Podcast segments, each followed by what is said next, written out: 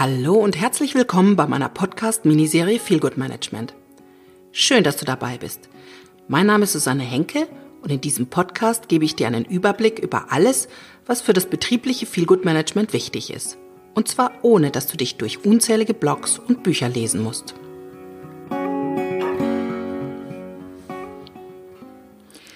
In dieser Episode beantworte ich eine Frage, die mir ein Follower auf Facebook gestellt hat, als ich dort danach gefragt habe, welche Themen in dieser Podcast-Miniserie interessieren würden. Die Frage, die von Stefan kam, war, ob es einen Unterschied zwischen Feelgood Management in kleinen, mittleren und großen Unternehmen gibt. Vielen Dank, lieber Stefan, für diese Frage. Ich hoffe, dass du jetzt auch zuhörst und ähm, mir vielleicht weitere Fragen stellst. Kurz und knapp, natürlich gibt es Unterschiede.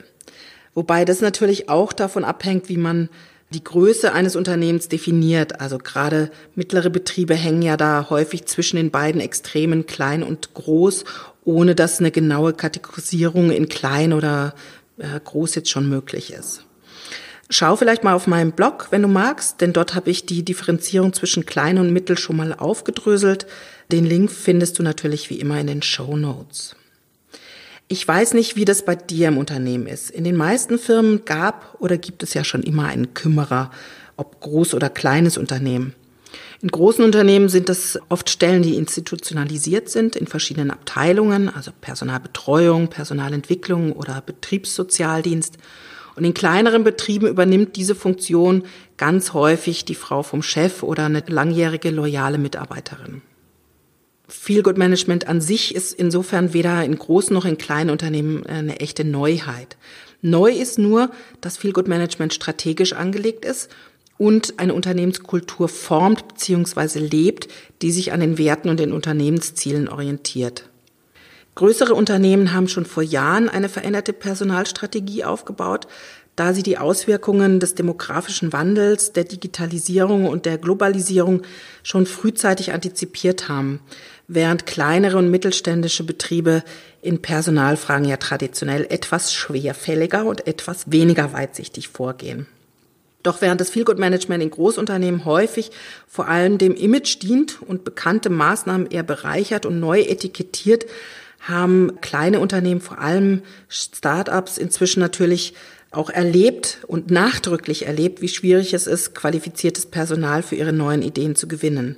Deshalb haben Sie erkannt, wie wichtig es ist, Ihrer Belegschaft mehr zu bieten als ferne Visionen oder viel Geld. Vielen Führungspersonen in KMUs, also in kleinen und mittelständischen Unternehmen, kommt zudem die Idee des Feel Good Managements sehr entgegen, weil sie selbst sich aufmachen wollen zu neuen Ufern, weil sie was anders machen wollen und wirklich auch anders sein wollen.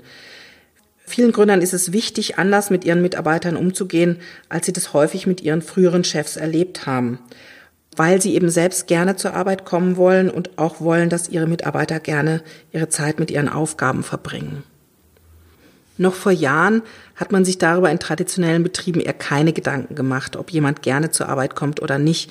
Es hat sich halt so untereinander entwickelt, wie sich eben entwickelt hat. Und ein Charakteristikum von KMUs ist ja auch schon immer, dass man sich eben anders begegnen konnte als in großen Unternehmen. Also man kam sich häufig eben persönlicher näher, ohne dass das jemandem so bewusst war. Ja, man hat sich über Sachen unterhalten, ganz selbstverständlich, weil man einfach jeden Tag sehr nah beieinander war. Neu ist jetzt eben, dass die Unternehmenskultur strategisch angelegt ist, wie ich gerade schon gesagt habe, und auch durchdacht umgesetzt wird es ist eben kein intuitives, irgendwie persönliches Miteinander, das auch stark davon abhängt und geprägt wird, welche Charaktere und Temperamente da jetzt aufeinander prallen oder treffen, sondern das ist eben wohl überlegt. Das ist vor allem für kleinere und größere oder mittelgrößere Unternehmen nicht nur eine theoretische Herausforderung, sich damit zu beschäftigen, sondern es zieht natürlich auch Maßnahmen nach sich, auf die vorher überhaupt keine Energie verwendet wurde. Während also zum Beispiel in Großbetrieben schon lange Leitbilder herrschen und Visionen durch Leitbilder veranschaulicht werden, müssen sich KMU für das Feelgood Management zunächst erstmal fragen, wer sie überhaupt sind, ganz oft. Sie müssen sich überlegen, was sie ausmacht, welche Kultur sie eigentlich äh, miteinander wünschen, welche Visionen sie haben oder welche Mission sie in ihrem Tun leiten soll. Jetzt muss man nicht unbedingt ein Leitbild vertexten, aber gerade in kleinen Unternehmen hilft es schon deutlich, den gemeinsamen Blick zu fokussieren und auch Unausgesprochenes deutlich zu machen. Intern und extern für die Mitarbeiter, für die Kunden, für die Partner und Lieferanten gleichermaßen. Also es ist einfach, macht es einfach nochmal prägnanter. Während große Firmen eher damit kämpfen, dass ihr Leitbild häufig als schöner Schein verunglimpft wird, der in der Realität nicht immer bestehen kann, müssen KMU überhaupt erstmal ein Image finden oder ihr Image überarbeiten. In vielen Köpfen herrscht ja immer noch das Bild des Handwerkmeisters vor, der als Patriarch einsame Entscheidungen trifft und seine Mitarbeiter cholerisch in die Schranken weist. Das gilt oft auch für mittelständische Unternehmen. Häufig wird ihnen noch ein sehr rauer Umgangston unterstellt und eher keine strategische Personalpolitik zugetraut. Die kleinen Unternehmen holen hier zwar rasant auf, aber ihre Notwendigkeit zum Handeln ist natürlich auch sehr groß. Da sind die Startups eigentlich nur der innovative Anfang. Eine Schwierigkeit der großen Unternehmen haben auf jeden Fall die KMU nicht. Umso größer ein Unternehmen wird, desto schwieriger wird es, Feedgood Management zentral anzusiedeln und auch umzusetzen. Das Konzept muss in großen Unternehmen immer auf kleinere Organisationseinheiten runtergebrochen werden und verteilt werden. Und das birgt natürlich auch wieder, ich sage jetzt mal, Gefahren, dass sich es verfranst und auch auf die unteren Ebenen dann eben auch immer mehr verwässert. In großen Unternehmen überschneiden sich die Aufgaben des Feelgood Managers oft mit denen anderer Abteilungen.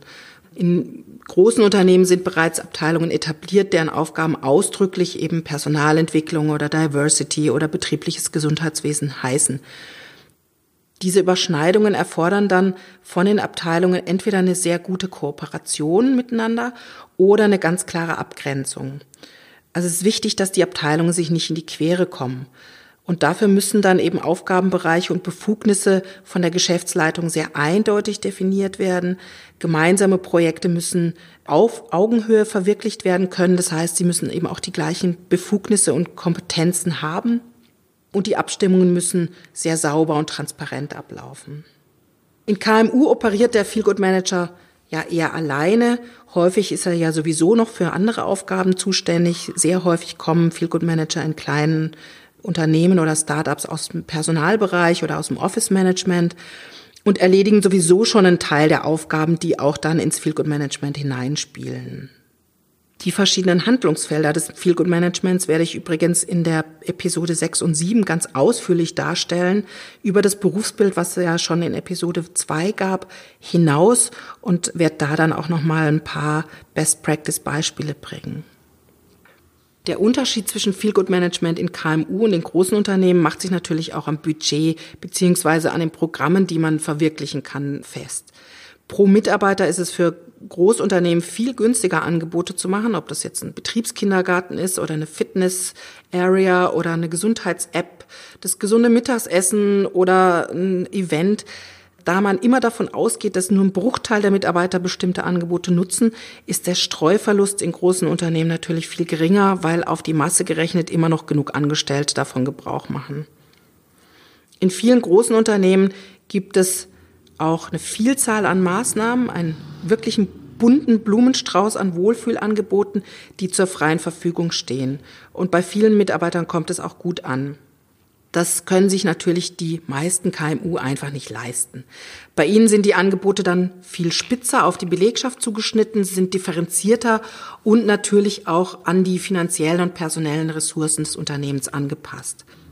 Meiner Ansicht nach haben aber die kleinen und mittleren Unternehmen im Feelgood Management trotzdem die Nase vorn weil nämlich das Commitment der Belegschaft in KMU zu den Werten und der daraus abgeleiteten und umgesetzten Unternehmenskultur meines Erachtens viel direkter und lebendiger sein dürfte.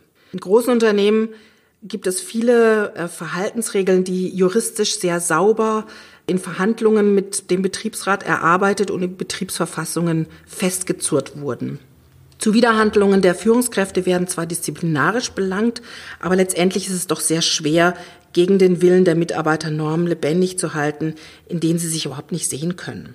Da braucht der Feelgood Manager im Zweifel extrem hohes Ansehen und auch eine gewisse Beharrlichkeit, um Widerstände ausräumen zu können.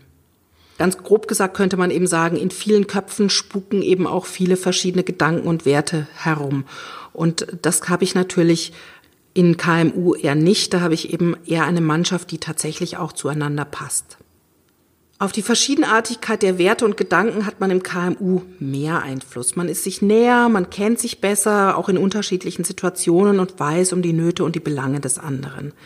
Und der Feelgood Manager im besten Fall sowieso. Stimmungen sind viel einfach zu erfassen und Störungen viel schneller zu identifizieren, weil sie sich eben auch oft nicht über mehrere Abteilungen tragen.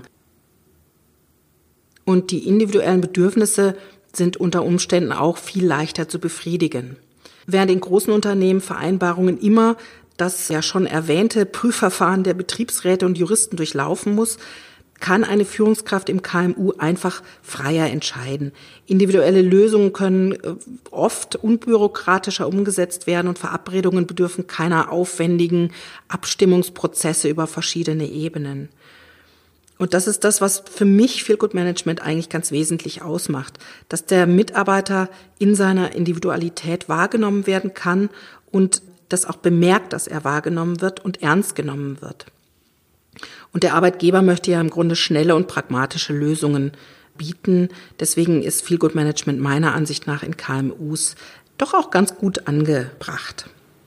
Feel Good Management funktioniert auf jeden Fall immer dann gut, wenn es zu einem echten Wohlfühlen der Mitarbeiter führt und nicht, wenn man das Gefühl bekommt, es wird einem das nächste Programm auf die Augen gedrückt in der Hoffnung, dass ich dann endlich motivierter bin und noch mehr arbeite.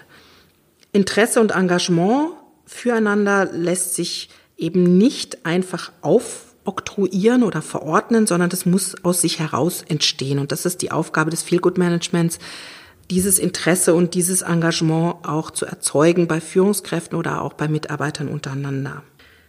Ganz grundsätzlich lässt sich die Einstellung natürlich nicht an der Größe eines Unternehmens festmachen, aber meines Erachtens hat die Größe doch einen großen Einfluss.